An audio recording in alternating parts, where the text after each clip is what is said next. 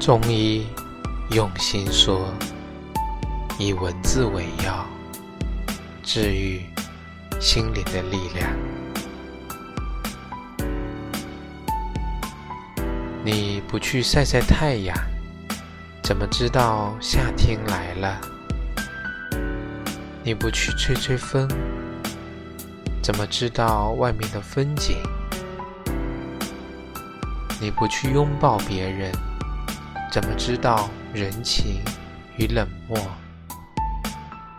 你不去坐坐飞机，怎么知道飞起来的滋味？你不去敲敲他的门，怎么知道里面有没有人？你不去试一试，怎么知道自己不能？不可以。